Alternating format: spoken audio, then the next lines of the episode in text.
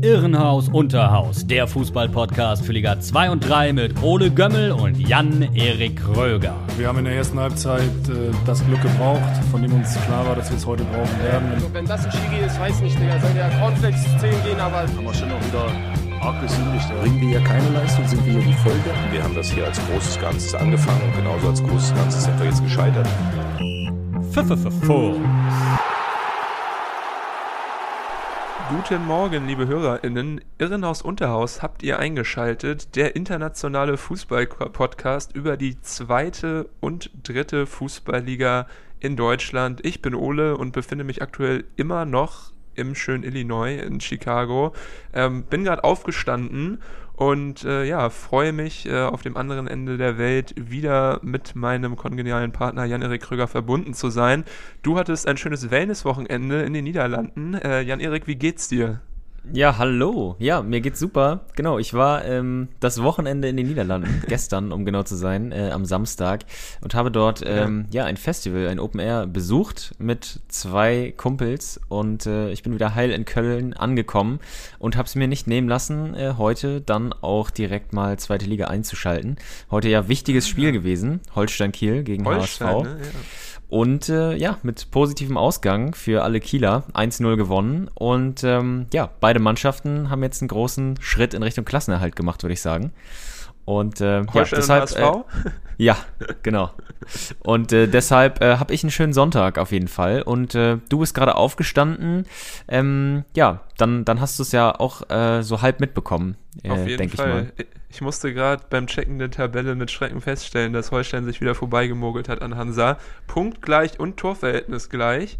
Ja. Also, ähm, ja, ich wundert mich eigentlich, warum Holstein jetzt zu vorne ist, weil den direkten Vergleich ja eigentlich auch äh, Hansa für sich äh, entschieden hat. Aber gut, ähm, so sei es. Man kann so sei es, ja. Das sind die mehr geschossenen Tore, die Holstein da hat. Ja. Zwei sind es mehr. Ah ja, ah ja, stimmt. Ja, du ja. hast recht. Für HSV natürlich cringe. Unter der Woche noch gewonnen gegen Aue, aber das war auch ein Pflichtsieg. Aber da wieder diese Dominanz gezeigt, die wir eigentlich äh, vom Beginn der Saison kannten. Und jetzt, äh, ja, aber wirklich ein Unentschieden bzw. Niederlage nach der nächsten. Ähm, ja. das, sieht, das sieht nicht gut aus, da oben an der, an der Elbe, wenn ich ehrlich bin. Nee, also wie gesagt, man kann jetzt eigentlich fast schon für die zweite Liga für noch eine Saison planen. Sieben Punkte Rückstand auf den Aufstiegsrelegationsplatz hinterm äh, Stadtrivalen St. Pauli und noch fünf Spiele zu gehen. Also das ist äh, nicht realistisch, dass man das noch irgendwie aufholt, obwohl man ja ein richtig äh, verhältnismäßig easy Restprogramm noch hat ähm, als HSV. Ich mhm. glaube, Ingolstadt ist noch da, Hannover ist noch da. Ähm, gut, äh, Ingolstadt wird dann wahrscheinlich schon abgestiegen sein. Für Hannover geht's noch um was. Äh, Hansa ist, glaube ich, auch nochmal Gegner. Für Hansa geht es ja genau, auch wahrscheinlich ja. noch ja. Ähm, um ein bisschen was, zumindest ein, zwei Siege und dann wäre man ja erst safe. Ja, ähm, genau, aber vielleicht zu dem Zeitpunkt ähm, geht es dann ja für die Mannschaften vielleicht auch schon um nichts mehr, weil sie safe sind. Also klar, der HSV denke ich schon, dass, dass dann noch der ein oder andere Punkt geholt wird, aber wie gesagt, sehr schwierig, das aufzuholen. Ja, die Lücke wird immer größer. Unten allerdings auch, bevor wir uns jetzt äh, mit den Spielen befassen, die wir heute ausgewählt haben. Ähm, Sandhausen gewonnen gegen Dynamo Dresden. Ja, da Gott sei Dank. Jetzt auch schon, ja, da klafft jetzt auch schon ein Loch von sechs Punkten zwischen 15. und 16. Also, ja. ähm, ich will nicht unken, aber langsam zeichnet sich doch ab, äh, wen wir nächstes äh, Jahr, nächste Saison vielleicht wieder in Liga 3 begrüßen können und äh, ja. wer uns weiter erhalten bleibt. Ähm, das stimmt. Bitter, gerade ich wenn man den guten Start von Dynamo betrachtet. Ja, ja das stimmt. Ich, ich muss immer sagen, dass ich äh, auch immer so ein bisschen zwiegespalten bin, wenn äh, sich diese Lücke da vergrößert. Das hat man ja schon seit einigen Wochen, dass eigentlich auch äh, der 15. oder sowas, dass irgendeiner auch, äh, der noch überm Strich steht, immer gewinnt. Und dadurch wird halt der Abstand zwischen Hansa oder Holstein auch auf Rang 15 äh, eigentlich nie besonders groß, sondern das sind immer diese drei Punkte, die immer mal so ein bisschen variieren. Mal sind es vier Punkte, mal drei. Ähm, ja, aber stimmt, das ja. Wichtige ist natürlich äh, aus der Sicht unserer beiden Vereine, dass es äh, einen, größer, einen größeren Abstand auf Rang 16 gibt ja, und der Punkte, stellt sich ja langsam ein. Genau, neun Punkte. Ja, hoffentlich können wir irgendwann unser virtuelles Bierchen trinken und dann anstoßen auf den, auf den Klassenerhalt. Ja, das würde mich, das der würde Tag mich wird kommen. Freuen. Ja. ja. Was wahrscheinlich noch ziemlich lange dauern wird, ist ähm, der Zeitpunkt, an dem sich unsere beiden Teams mal wieder äh, oben in der Tabelle duellieren. Ähm, zumindest dieses ja. Jahr wird es nicht mehr passieren. Da sind äh, ganz andere Clubs, äh, Schalke, Werder, St. Pauli, Darmstadt und äh, der erste FCN hat sich zurückgemeldet im Aufstiegsrennen. Äh, wir wollen über das Spiel sprechen von den Nürnbergern gegen Darmstadt 98, denn äh, ja. für mich, muss ich ganz ehrlich sagen, lief das Ganze doch äh, sehr überraschend ab mit einem positiven Ausgang für die Jungs aus dem Max-Morlock-Stadion. Ja, das stimmt. Ich finde aber, wenn man das ähm, Spiel sieht und dann das Ergebnis, dann spiegelt das nicht unbedingt den Spielverlauf wider. Also Darmstadt hätte auch gut und gerne gewinnen können in Nürnberg. Ja. Aber Nürnberg äh, hat sich trotzdem gut präsentiert und äh, ja, einen besseren Tag gehabt. Äh, war ja das Topspiel des Spieltags am Samstag ja. um 20.30 Uhr. 30.000 Fans im Max-Morlock-Stadion, also wieder eine sehr schöne Atmosphäre, Flutlichtspiel. Wahnsinn. Und ähm, dann natürlich die beiden Teams äh, von oben, für die es noch um viel geht. Und Darmstadt äh, begann forsch, so wie man es kennt von den Lilien in dieser Saison. Ähm, die erste Chance äh, war ein Freistoß von Kempe. Nicht irritieren lassen durch das Geräusch im Hintergrund. Das ist gerade die Klimaanlage, die hier angegangen ist. Ähm, ihr müsst wissen, liebe Hörer, in Häuser sind hier ungefähr so isoliert wie deutsche Wandschränke. Deswegen häufiger die Klimaanlage. Einfach nicht ablenken lassen, ignorieren.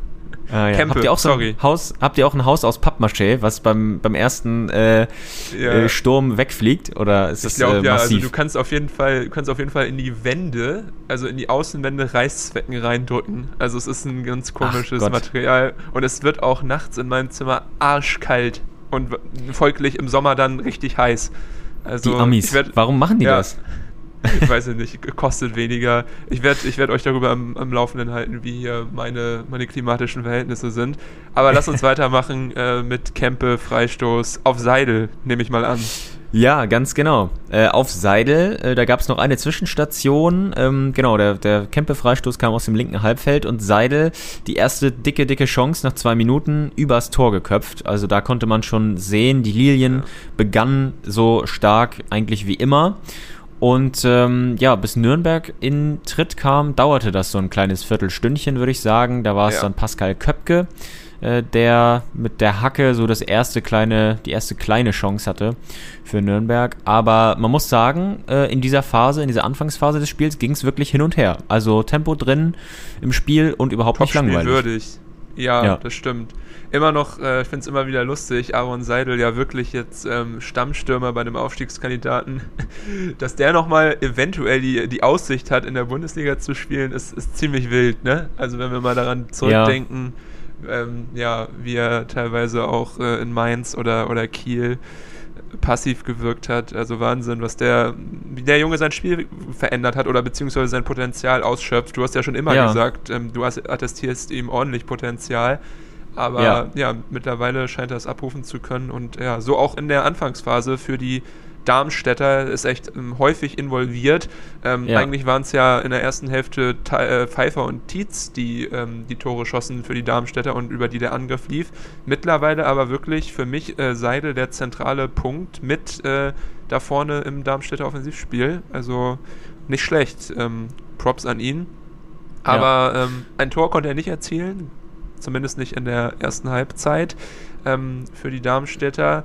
Äh, Nürnberg kam so ein bisschen rein ins Spiel, hat so ein bisschen den Ballbesitz übernommen, kleine Drangphase aufgebaut und äh, in der 43. Minute war es dann aber eine Standardsituation, die zum 1 zu 0 führte. Johannes Geis aus, äh, ja, lass mich lügen, 40 Meter Entfernung, halb rechte Position, hebt den Ball mit seinem Zauberfuß in den Strafraum und da ist das Kopfballungeheuer Nikola Dovedan, 1,71 Meter. Keine Chance für Marcel Schuhn. Der Ball geht von Dovedans Kopf schön in die linke Ecke rein. Ja. Ähm, zu dem Zeitpunkt äh, verdient, aber ja, gutes Tor für Dovedan, der jetzt auch äh, wirklich ähm, eine gute Saison spielt. Ja, das stimmt. Genau, und äh, da haben wir natürlich wieder den berühmten psychologisch wichtigen Zeitpunkt für ein Tor, kurz vor der Halbzeitpause, ähm, weil Darmstadt sauer in die Kabine gehen musste mit einem Rückstand und das sah man ihnen auch an, Anfang der zweiten ja. Hälfte, weil sie wirklich äh, giftig rauskamen. Ähm, sie lagen zur Pause das erste Mal äh, wieder auswärts hinten seit September. Also dieses Gefühl, das kannten Oh sie auch gar Gott. nicht mehr so. Und das wollten sie äh, deshalb auch schnell ändern. Gesagt, getan in der 58. Minute. Da war es Luca Pfeiffer mal wieder mit einem Tor Ausgleich 1-1. Er kann es noch. Er kann ja. es noch, ja. Erstes Und- Tor seit November, Alter. Gott, oh Ja. Gott. Ja, eine kleine Durststrecke auf jeden Fall gehabt, aber äh, ja, in dem Spiel hat es wieder geklappt für ihn. Wieder der äh, auch sonst so fleißige Bader, der die Flanke hereingab.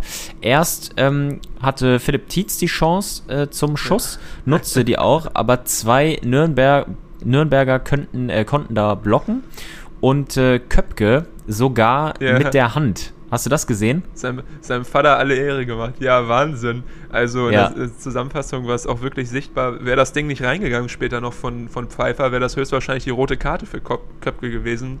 Ähm, Ja, da wäre der war, war eingeschaltet worden und äh, dann äh, ja, Elfmeter und Rot. So hat er ja fast noch Glück gehabt. Also Genau. muss ich ganz Ja. ehrlich sagen, dass, dass Pfeiffer das Ding dann noch über die Linie drückt. Aber das war auf jeden Fall eine Gaga-Situation, Billardsituation und äh, ja, Köpke wahrscheinlich früher sich daran erinnert, wie er früher mit seinem Vater im Garten, na Champ, wollen wir ein paar Bälle werfen, äh, Torwartübung gemacht hat und dann äh, Ja.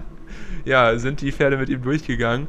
Aber äh, Gott sei Dank, äh, aus Nürnberger Sicht äh, war das Ganze nicht spielentscheidend. Wobei ich glaube, dass vielleicht eine Unterzahlsituation und ein 1 zu 1 äh, spielentscheidend hätte sein können. Also Ja, ähm, Pfeiffer vielleicht eher sogar der Unglücksrabe, dass er den Ball noch rübergedrückt hat. Aber klar, als Stürmer hast du Instinkte und, und willst das Ding machen. Kannst wahrscheinlich in dem Moment nicht so schnell schalten. Aber ja, ähm, das äh, kann man, ja, glaube ich, von äh, niemandem erwarten, sich dann so zu ne, entscheiden. so, ein- so ein bisschen so eine Situation, die mich daran erinnert, als Luis Suarez 2010 die Hand genommen stimmt. hat. Also auch äh, erst der Buhmann und äh, dann äh, ja, sich abfeiern lassen, weil die Nerven flattern. Äh, damals war es bei den Ghanaren der Fall und im weiteren Spielverlauf bei diesem Spiel äh, bei den Darmstädtern.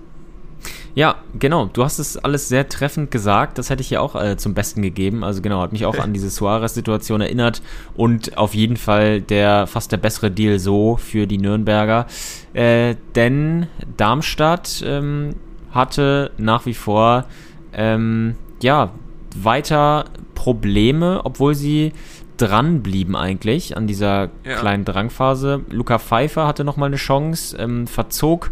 Es war so ein bisschen verunglückter Schuss ähm, nach Honsaks Vorlage vor dem Strafraum. Kann er nur so halb im Fallen, äh, halb rutschend, halb fallend ähm, aufs Tor den Ball bringen. Der geht dann rechts vorbei.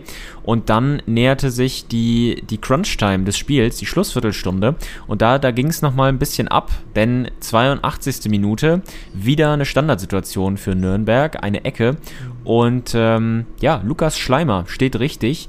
Äh, per Kopf drückt er den Ball über die Linie, setzt sich gegen Patrick Pfeiffer super durch, äh, steht er da in der Luft. Das muss man so auch erstmal machen. Patrick Pfeiffer äh, kann man da auch nicht so viel vorwerfen, war nah dran am Mann und ist auch ähm, mit hochgestiegen, aber Schleimer hat es gut gemacht, sich gut durchgesetzt.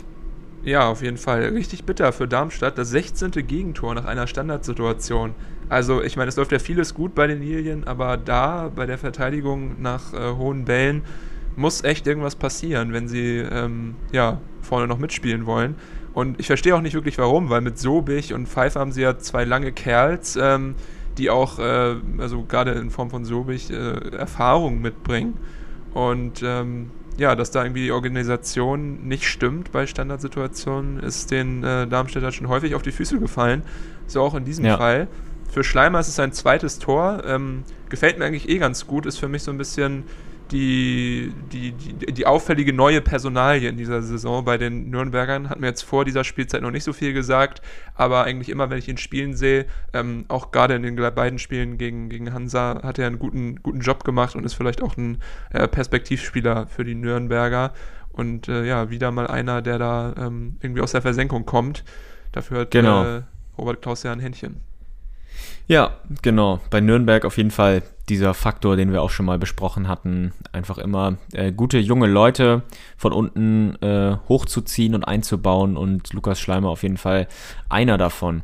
Ja, Man und muss einmal noch mal kurz Props ans Wechselgame von äh, Klaus, weil sowohl Dumann, der die Ecke geschlagen hat, als auch Schleimer äh, wurden beide kurz zuvor eingewechselt. Also da wieder alles richtig gelaufen. Ja, Also äh, auch noch dazu richtig gecoacht. Und äh, Darmstadt musste dann tatsächlich aufmachen, ähm, nachvollziehbar bei dem Spielstand.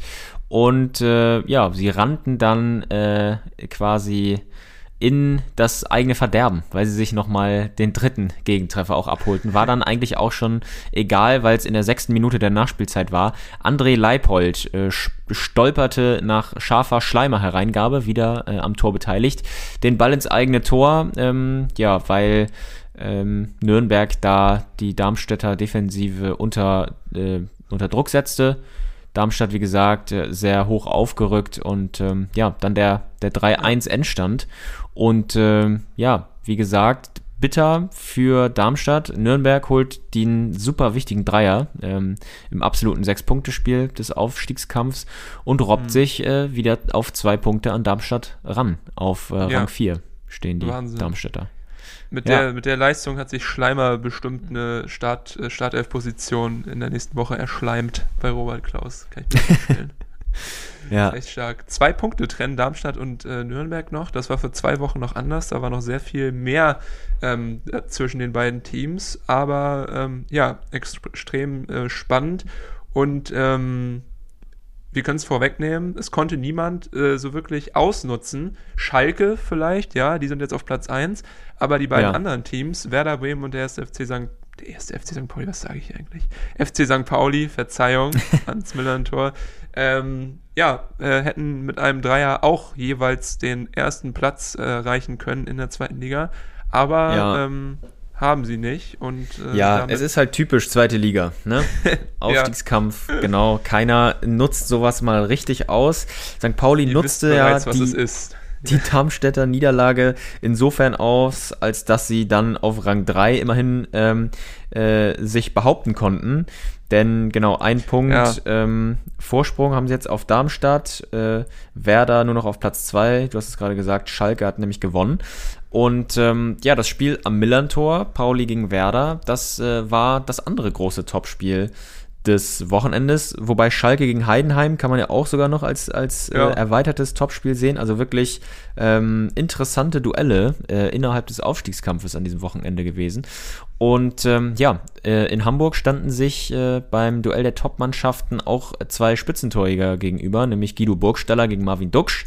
Beide 17 Tore. Und ähm, ja, beide sollten auch wieder ähm, ihren Einfluss auf dieses Spiel haben.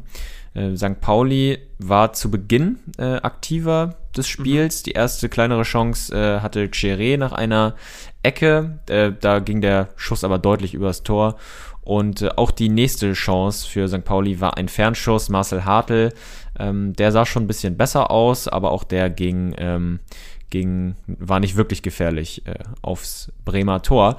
Ja, und ähm, ja. ab der 20. Minute dann kam Werder so richtig ins Spiel und äh, nistete sich so ein bisschen ein vor dem St. Pauli-Tor und im Strafraum. Ja, einige Chancen, also gerade das äh, Sturmduo, unsere Lieblingsvögel, Füllkrug und Duxch wieder mit äh, wirklich bestechender Form. Ähm, gute Kombinationsspiele, auch die erste Chance von Duxch. Äh, schon sehr gefährlich äh, gewesen. Vassil war da ein paar Mal auf dem äh, Pfosten, äh, Pfosten, auf dem Posten und mhm. Äh, ja, Werder hat sich aber wirklich ähm, gefangen nach dieser Anfangsphase, die eher St. Pauli gehörte und äh, es war eigentlich eine Frage der Zeit für mich als äh, un unparteiischen Zuschauer, bis sie das Tor erzielen. Aber ja, wie aus dem Nichts so ein bisschen ist der FC St. Pauli dann kurz vor der Halbzeit noch einmal zu einer Chance äh, gekommen. Ähm, und es war der Klassiker, Flanke Paccarada und irgendjemand vorne drin wird schon ein Abnehmer sein. Und dieses Mal war es äh, Kire. Ähm, das äh, ja, führte zum, zum äh, 1 zu 0. Ich habe mich gerade ein bisschen selber überholt. Davor noch eine Aktion, über die wir vielleicht noch kurz sprechen. Ähm, Elfmeter, ja oder nein? Guido Burgstaller kommt zu Fall, weil Mitchell Weiser sein äh, Bein stehen lässt. Wie hast du diese Aktion gesehen? Ähm, ich fand, das ist eigentlich zu wenig, glaube ich, für einen Foul. Burgstaller wollte den Kontakt, ja. glaube ich, auch sehr haben. Und ähm, ja, hat da darauf spekuliert, dass es da den Elfmeter gibt als äh, probates und leichtes Mittel in dieser Phase vielleicht auch dann doch nochmal zu eigenen Chancen zu kommen. Das war eigentlich bis zu diesem Zeitpunkt äh, ja Einbahnstraßenfußball in Hamburg, also Werder äh, wirklich sehr, sehr dominant in der ersten Halbzeit, ja. bis eben zum, zum äh, 1-0 von St. Pauli. Kurz danach klingelte es dann ja trotzdem ähm, für die Hausherren, aber ja, mir eigentlich zu wenig für einen Elfmeter. Wie hast du es gesehen? Ja, ich weiß immer nicht halt, wo die Grenze gezogen wird. Also es stimmt schon, dass ja, das Burgstaller forci forciert ist natürlich, das ist aber vielleicht auch die Intelligenz von so einem, so einem Stürmer, denn Weiser lässt halt sein Bein auch so ein bisschen zu lange stehen. Und ähm, ich glaube, die meisten Fouls, die im Strafraum passieren, sind eine Kombina Kombination aus äh, stürmerhafter Schlitzohrigkeit und vielleicht äh, kleiner Nachlässigkeit von, von den ähm, von Verteidigern. Und ich glaube, dass, äh, wenn er gegeben worden wäre, weiß ich nicht, ob der zurückgenommen wäre vom Bar, weil es, glaube ich, dann auch keine hundertprozentige Fehlentscheidung gewesen wäre. Aber ich ja. denke auch, in der Situation war es okay und St. Pauli konnte sich ja ein paar Minuten später trotzdem äh, belohnen. Ja, genau. Ähm, ja, bei dem Tor ähm, war es dann ja so, Paccarada von außen äh, stark in Szene gesetzt von Aremu und ähm, Paccarada flach und stramm auf Kieré, äh, ja. also äh, schnörkellos und präzise. Äh, das zehnte, der zehnte Assist für Paccarada auch schon in dieser Krass. Saison. Ja. Wieder ganz starke Leistungen in dieser Saison von, von dem Rechtsverteidiger und eiskalt. Total, ja, also Paccarada spielt sich auch wirklich, glaube ich, in den Fokus für, für höhere Gefilde. Wenn er sie mit St. Pauli nicht selbst erreichen äh, sollte, kann ich mir vorstellen, dass das äh, nächstes Jahr, nächste Saison für ihn ähm, irgendwo anders hingeht, wo er höherklassigen Fußball spielt, weil er wirklich, ähm, wie letztes Jahr eigentlich ja. auch schon, der beste Außenverteidiger der Liga ist. Also es gibt keinen, der auch nur ansatzweise so ähm, ja, torgefährlich ist mit seinen Vorbereitungen und äh, ja. ja, Wahnsinnssaison und äh, verdiente Vorlage mal wieder für Baccarada. Genau. Und Linksverteidiger ist er natürlich und nicht Rechtsverteidiger. Hab ich ich habe Außenverteidiger gesagt, glaube ich, oder? Nee, aber ich habe ich hab eben aber äh, Rechtsverteidiger so. gesagt. Ich wusste es nämlich gerade auch nicht. Noch verbessern. und habe deswegen auch einfach nur gesagt, ja, Außenverteidiger, das stimmt auf jeden Fall. Ja, das Gut. stimmt. ja, Irrenhaus, äh, äh, Schulhaus, wir müssen auch noch lernen. Ja, aber gut. Genau. Ja, Halbzeit, äh, ich glaube, die St. Paulianer waren selber so ein bisschen überrascht, äh, dass sie geführt mhm. haben, aber natürlich, ähm, wie wir auch vorhin schon gesagt haben, eigentlich psychologisch wichtiger Zeitpunkt. Aber mhm. ähm, ja, Werder zeigte sich unbeeindruckt nach der Halbzeit und machte eigentlich so weiter, wie sie die größten Teile der ersten Halbzeit gespielt haben. Und äh, ja, kam vor das Tor, äh, hatten gute Kombinationen und es wurde dann auch äh, nach nicht allzu langer Zeit äh, belohnt. Genau, etwas mehr als zehn Minuten waren in der zweiten Halbzeit gespielt, äh, bis der Ausgleich fiel, der verdiente Ausgleich, wenn man äh, sich den Spielverlauf anschaut.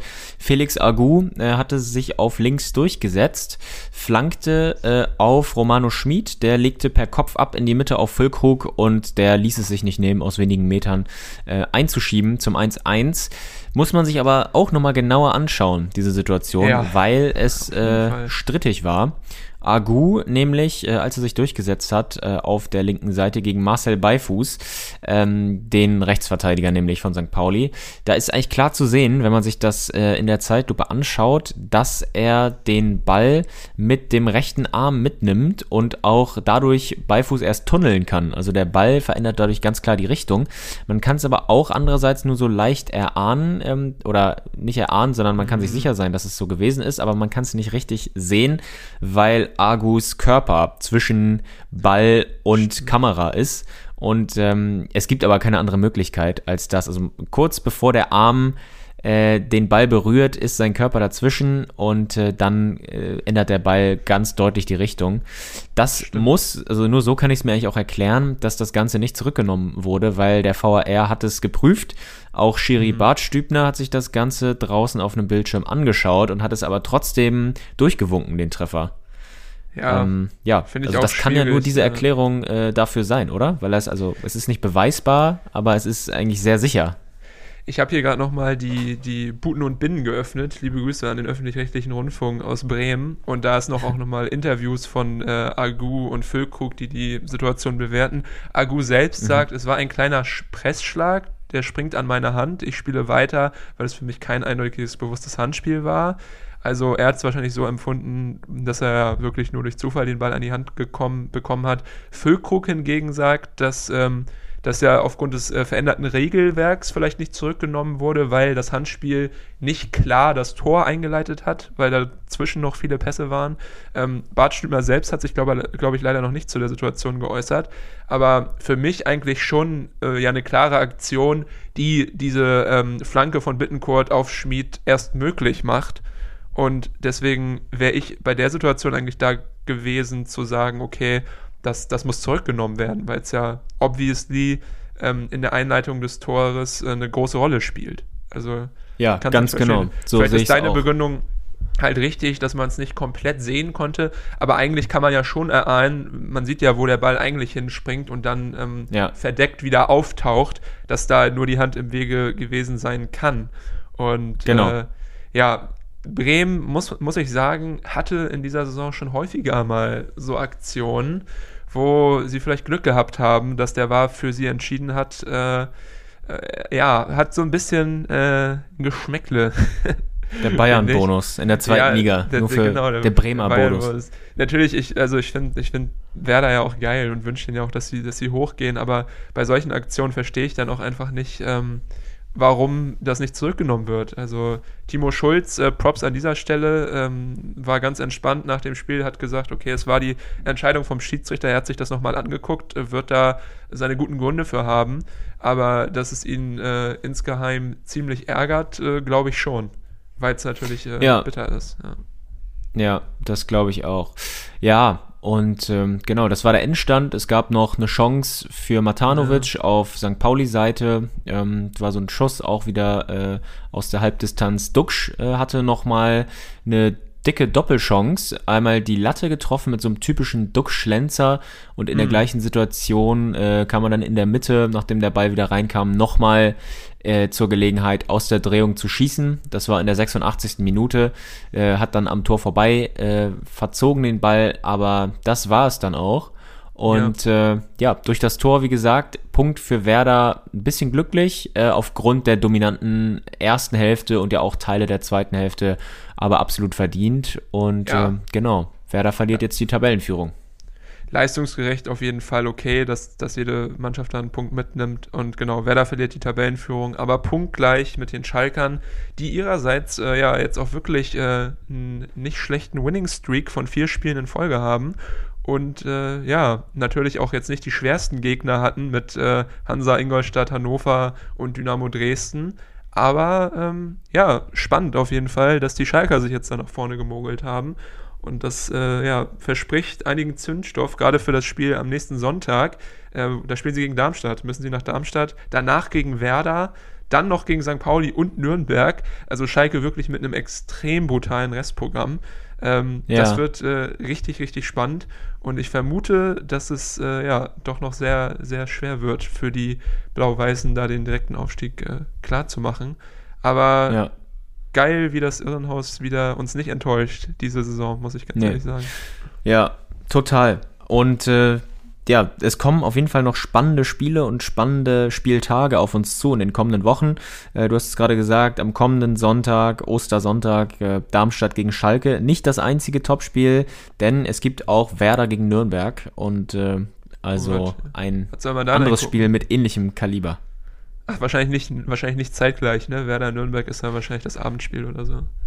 Doch, äh, die spielen zeitgleich. Echt? Alle um 13.30 13 Ja, Ach, fünf Spiele Gott. am Sonntag um 13.30 Uhr und äh, am Samstag insgesamt vier Spiele. Davon äh, gibt es dann ein Abendspiel, das ist HSV Karlsruhe. Klar, der HSV hat ja jetzt auch schon lange natürlich. kein Abendspiel mehr. Aber HSV Karlsruhe natürlich legendäre Aufeinandertreffen. Ich sage nur Tomorrow, my friend. Aber äh, ja. ja. gut, dass du mich hier geupdatet hast über die geilen Spiele am äh, Sonntag. Da weiß ich auf jeden Fall, was ich zum Frühstück hier wieder mache. Das ist nämlich ja. echt perfekt. 15.30 Uhr. Ja, 15.30 Uhr ist äh, für mich äh, super. 8.30 Uhr. Und äh, da kann ich mich echt direkt nach dem, nach dem Aufstehen vor den Laptop hocken und dann erstmal 90 Minuten ganz langsam aufwachen mit der zweiten Liga. Ja, so, äh, so lässt es sich doch leben. Ein Traum. Ja, das stimmt. Ja. Gut. Ja, gut, dann wollen wir auch noch mal schauen, was sich so in der dritten Liga zugetragen hat. Äh, und da schauen wir uns heute mal ein Spiel der Magdeburger an. Über die haben wir jetzt äh, ja schon ein, zwei Wochen vielleicht nicht mehr ja. geredet, genau. Und in der Zwischenzeit, da ergab es sich für Magdeburg tatsächlich so, dass sie drei sieglose Spiele jetzt in Serie hatten. Also so eine kleine Art Mini-Krise vielleicht. Ist natürlich Waller irgendwie. Krise. genau. Ist natürlich irgendwo auch äh, fast schon egal, kann man sagen. Aber wir haben es ja auch schon ähm, äh, in den letzten Folgen mal äh, so am Rande einfließen lassen. Magdeburgs Vorsprung auf. Kaiserslautern nur noch sechs Punkte. Ähm, und äh, ja, auch jetzt noch quasi nur noch sechs Punkte. Und das lag eben daran, dass sie drei Spiele Stimmt. in Folge nicht gewonnen haben. Aber gegen Viktoria Köln zu Hause vor 20.000 äh, sah ja. alles sehr gut aus für Magdeburg und es lief perfekt wie am Schnürchen. Eine traumhafte Stimmt. erste Halbzeit, fast schon. Ähm, es gab nämlich auch noch den Makel eines Gegentors in der ersten Hälfte, aber fangen wir vielleicht mal vorne an. Yes. Fünfte Minute, Luca Schuler 1-0. Und äh, ja, da konnte man schon sehen, Magdeburg war heiß an diesem Tag, früh losgelegt. Leon Belbel hat den Ball von rechts flach hereingegeben. Schuler stand in der Mitte ähm, relativ frei, also er hatte sehr viel Platz und kann auch den Ball da behaupten gegen die Kölner Hintermannschaft und äh, ihn dann äh, reinschießen in die rechte untere Ecke. Und das war sein erstes Tor in diesem Kalenderjahr für den 23-jährigen Stürmer, also auch für ihn persönlich. Ähm, war es auch wahrscheinlich eine Befreiung, mal wieder zu treffen und dann ähm, gab es den Rückenwind für Magdeburg für den weiteren Verlauf des Spiels. Ja, wenn man Probleme in dieser Magdeburger Saison irgendwie festmachen will, kann man vielleicht sagen, dass halt der Neuner vorne drin nicht so zuverlässig ist, egal ob es jetzt Kai Brünker oder Schuler sind. Äh, Schuler am Anfang der Saison richtig gut gewesen und äh, ja, jetzt hoffentlich wieder auf dem richtigen Gleis. Aber ja, Magdeburg extrem dominant gestartet. Es war auch wirklich Zeit dafür, mal wieder so eine Leistung zu zeigen.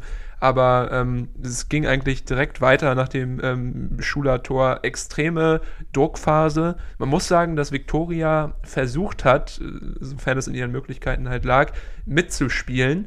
Aber ja. ähm, der Druck war einfach zu hoch in dieser Anfangsphase und äh, so auch in Minute 13. ja, ja, es war ein kleiner Fail vom Innenverteidiger Fritz. Der wollte da querlegen im eigenen Strafraum auf äh, Keeper Nikolas. Und ähm, ja, der Pass war leider nicht scharf genug. Jason Shaker nee. spritzt dazwischen. Nikolas hat keine Chance, den Ball zu kontrollieren. Und da stand es dann auf einmal 2 zu 0. Ähm, peinliche Aktion, die eigentlich eine, eine mutige Leistung, ähm, mutiges Gegenhalten dann so ein bisschen ins Lächerliche gezogen hat, muss ich sagen. Ja, ja, das stimmt, das stimmt. Moritz Fritz ähm, hatte sich auch wahrscheinlich anders gedacht, als er diesen Pass spielen wollte. das sind natürlich die, das sind natürlich die Fehler, die du gegen Magdeburg eigentlich nicht machen darfst, gegen einfach die beste Mannschaft der Liga. Da wird sowas natürlich sofort ausgenutzt. Äh, Jason Checker war auf dem Posten und umkurfte dann äh, Nikolas eben. Und äh, so machte man Magdeburg natürlich noch stärker und nach 13 Minuten stand es 2-0. Ähm, ja. Das äh, sah wirklich sehr perfekt aus für Magdeburg. Und du hast es auch gerade gesagt, Köln wollte nach vorne spielen und ja. dadurch ergaben sich aber auch äh, Räume für Magdeburg äh, und für Große, den ja. FCM. Und äh, das rächte sich dann auch äh, ein bisschen gnadenlos. Äh, dritte, äh, drittes Tor in der 35. Minute 3-0, Conor Krempicki. Diesmal natürlich mal wieder Barisch Artig äh, involviert ja. in diesem. Es wurde historisch. Mit dieser Vorlage hat er den ähm, Rekord, äh, ist er gleichgezogen mit äh, Sven Michel für den äh, Scorer-Rekord in der ähm, dritten Liga, hatte zu diesem Zeitpunkt dann 17 Tore und 19 Vorlagen. Ähm, das muss man sich auf der Zunge zergehen lassen. Also es sind ja noch ein paar Spiele zu gehen. Wahnsinnssaison von, von Artek. Vielleicht die beste ja. Saison eines Spielers in der dritten Liga aller Zeiten. Ich, mir fällt keine ja. bessere ein. Ja. Ja, genau. Äh, Barisch Artik, äh, der Überflieger der Liga, ganz klar. Und hier hat es auch wieder unter Beweis gestellt, ähm, seine ja. individuelle Klasse. Flache, präzise, ähm, auch stramme Hereingabe auf Krempicki und auch da, er stand am langen Pfosten, keine Probleme, seinen Fuß reinzuhalten und äh, zum 3-0 äh, zu treffen. Und dann war das Spiel eigentlich schon relativ früh gelaufen, dachte man zu diesem Hab Zeitpunkt, aber ja. noch vor der Halbzeit gab es tatsächlich den Anschlusstreffer, weil auch Magdeburg jetzt ein bisschen schludrig wurde und Fehler machte. Bittroff hat äh, im Aufbauspiel die, äh, den Ball leichtfertig vertändelt an Jeremias Lorch mhm. und äh, der konnte dann Sontheimer anspielen. Der bekam den Ball und verlud dann Reimann äh, und konnte ins kurze Eck, ähm, ja, kurze rechte Ecke zum 1 zu 3 treffen. Und äh, ja, dann sah es ein bisschen besser aus. Magdeburg verhagelte sich durch diesen Fehler eine äh, fast schon die perfekte, perfekte Halbzeit. erste Halbzeit, ja. Das stimmt, ja. Aber man muss sagen, Köln ähm, vielleicht so ein bisschen ähm, einen Funken erkannt auf dem äh, ja doch äh, sehr, sehr auswirkendem Lagerfeuer ihrer Leistung und äh, sind dann nach der zweiten Halbzeit, nach der Halbzeitpause äh, richtig gut zurückgekommen. Ähm, waren, waren mutig, haben, haben vieles versucht, eigentlich wie in der ersten Halbzeit, aber ähm, wie wir es da auch schon gesehen haben, ist es auch in der zweiten Halbzeit passiert, dass sich natürlich Räume gebildet haben, die die Magdeburger, Magdeburger ihrerseits nutzten und natürlich auch wieder einiges an Chancen kreierten. In der 71. Minute ähm, ja, war es dann eine Aktion, die ziemlich peinlich hätte sein können, wenn nicht noch das Tor gefallen wäre. Äh, Baris ja. Artig läuft alleine auf das Tor von Nikolas zu. Neben ihm ist äh, Sirlat Conte, glaube ich. Und ähm, ja, die beiden haben eigentlich alle Zeit der Welt. Conte aber mit einem komischen Laufweg läuft die ganze Zeit so einen halben Meter vor Artig. Der kann ihm den Ball nicht äh, rüberlegen. Deshalb versucht er es selber, scheitert an Nikolas und äh, ja, da hatte man schon gedacht, oh Gott, oh Gott, ähm, musste er eigentlich machen. Aber der Ball kommt zu ihm zurück und dann äh, ja doch aus einer schwierigen Position eigentlich, spitzer Winkel, äh, schweißt er das Ding rein und macht sich zum alleinigen Rekordscorer in Liga 3. Ähm, hat man aber in seinem Jubel, glaube ich, gesehen, dass ihm die ähm, Entstehungsphase dieses Tor selber auch so ein bisschen peinlich war, oder? Ja, stimmt. Äh, sein Jubel drückte quasi aus, äh, oh Mann, äh, gerade nochmal gut gegangen. Ja, ähm, 34 Torbeteiligung hatte wow. er damit und äh, ja, ein Rekord, äh, hast du eben schon gesagt. Ja, was soll man dazu noch sagen? Also man kann einfach nur sagen, einsame Spitze in dieser Liga, auch wenn er hier ein bisschen Glück hatte. 4-1 und ähm, was man aber auch den Kölnern äh, positiv noch ähm, ja, zugutehalten muss, ist, dass sie sich nicht aufgaben. Auch danach nicht. Überhaupt Kurz nicht, danach, ja. fünf Minuten später, ähm, traf äh, Luca Marseiler noch die Latte. Robin van Marseiler meinst du? genau. Das hat mich an dieses Tor erinnert gegen Spanien bei der, bei der Weltmeisterschaft, weißt du? Dieser Flugkopfball ja. von Van Persie, das war doch auch so ein Aufsetzflugkopfball. Und genau so ein Ding wäre auch das Tor von Marseiler gew geworden, wenn es dann gefallen wäre. Ähm, nach einer schicken Flanke kommt er da auch mit äh, einem Flugkopfball an den Ball. Äh, leider kein Tor, aber äh, Wahnsinn, dass die Kölner es immer noch versucht haben, finde ich. Ja, das stimmt. Und auch äh, gewissermaßen dafür wurden sie noch belohnt in der 89. Minute äh, in Person von Jeremias Lorch, der noch zum 2 zu 4 traf. Äh, vorausgegangen war eine gefühlvolle Flanke von Palacios ähm, von rechts und am zweiten Pfosten stand dann Lorch richtig äh, und traf.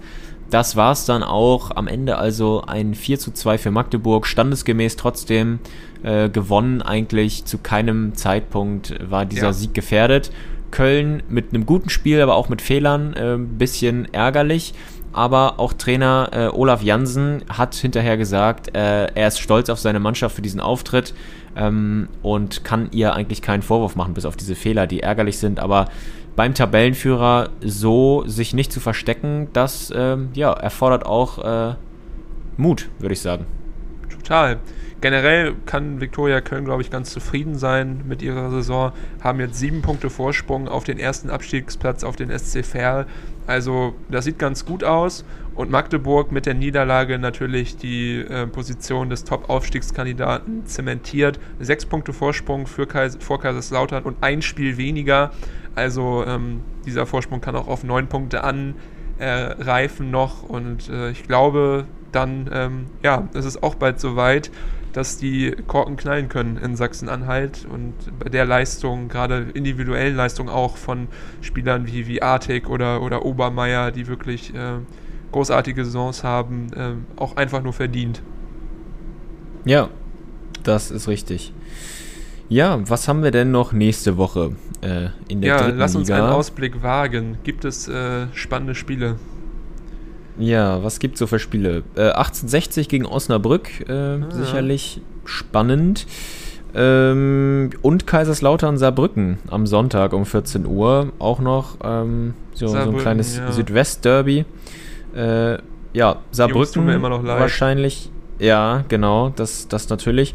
Aber auch da natürlich im direkten Duell mit Kaiserslautern äh, die Chance, den mittlerweile auf neun Punkte gewachsenen Rückstand auf Rang 2, bei einem Spiel weniger allerdings, Ja. ähm, ja, zu verkürzen. Und deshalb äh, werden sie heiß sein. Deshalb kann ich mir vorstellen, dass das auch wieder eine gut äh, anzuschauende und hochklassige Partie in der dritten Liga werden könnte. Das stimmt. Da müsste ich dann schon sehr früh aufstehen, um das zu sehen. Aber 7 Uhr ist eigentlich auch noch eine humane Zeit. Äh, vielleicht gebe ich mir auch das Spiel. Ja, einfach alles geben. Richtig. No sleep All- Alles in war- Chicago. Genau. Team, Team No Sleep, ja, genau. Das kann ich schlafen, kann ich, wenn ich tot bin. genau. Ja, Ja. Äh, was geht bei dir heute noch? Der Abend ist ja nicht mehr so jung bei dir wie bei mir. Ähm, ich muss ganz Ja. ehrlich sagen, ich äh, gönne mir noch Sport gleich. Ich gehe zum Baseball. War noch nie äh, vorher, äh, noch nie vorher da. Ähm, Bei den Regeln- Cups. bei den Cups, ja, ja, ich bin, es gibt hier Cups oder White Sox und äh, habe mir jetzt Karten für die Cups gekauft, weil ich da die ersten zehn Tage gewohnt habe. Allerdings habe ich danach festgestellt, dass die Karten für die White Sox ungefähr die Hälfte kosten. Also ich glaube dann in Zukunft eher zu den White Sox. Aber äh, ja, Okay. Wahnsinn auch. Äh, Baseball-Saison hier, ich glaube, ähm, die Teams haben irgendwie über 120 Spiele in einer Saison und dann noch äh, Playoffs. Also es ist auch richtig, richtig krank, was hier für ein, für ein krasser Rhythmus herrscht. Also wirklich äh, jetzt Heftig. auch spielen Dann einfach. spielen die alle zwei Tage, oder ja, wie? jetzt spielen die zum Beispiel ähm, vier Tage hintereinander gegen dasselbe Team. Gegen die Milwaukee Aha. Brewers. Das ist auch so ein kleines Derby ja sogar hier. Milwaukee nur ähm, anderthalb Stunden nördlich von Chicago. Aber äh, ja, ich bin auf jeden Fall gespannt. Ähm, hoffe, dass die Stimmung mich äh, ein bisschen mehr überzeugt als beim Basketball. Ähm, da war es ja eher ein bisschen ruhig, was vielleicht auch daran liegt, dass die, dass die Bulls extrem schlecht waren, die beiden Male, wo ich da war. Ja. Aber ja, bin gespannt, was Neues zu sehen, aber werde natürlich König Fußball äh, nicht abtrünnig werden und Das ist gut, das noch ist die. Live-Ticker aus Europa mal- anhaben. Ja, Ja.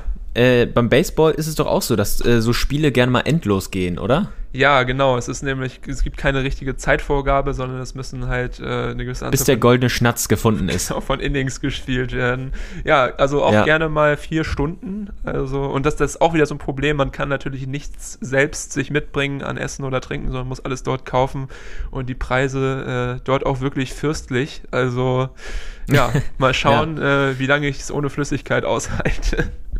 Ja, dann hast du ja vielleicht auch noch eine äh, tagfüllende ähm, Beschäftigung vor dir heute. Ja, auf jeden Wünsche ich dir auf jeden Fall sehr viel Spaß. Ich danke dir, mein Lieber. Äh, du erhol dich noch gut vom Wellnesswochenende in den Niederlanden. Und äh, Ja, dann würde ich sagen, hören wir uns in alter Frische wieder nächste Woche. Dann mit Auf ein hoffentlich neues, genau. neuen Ereignissen aus Liga 2 und 3. Bis dahin, bleibt gesund und sauber. Äh, macht es gut. Liebe Grüße vom Lake Michigan. Ciao, ciao. Tschüss.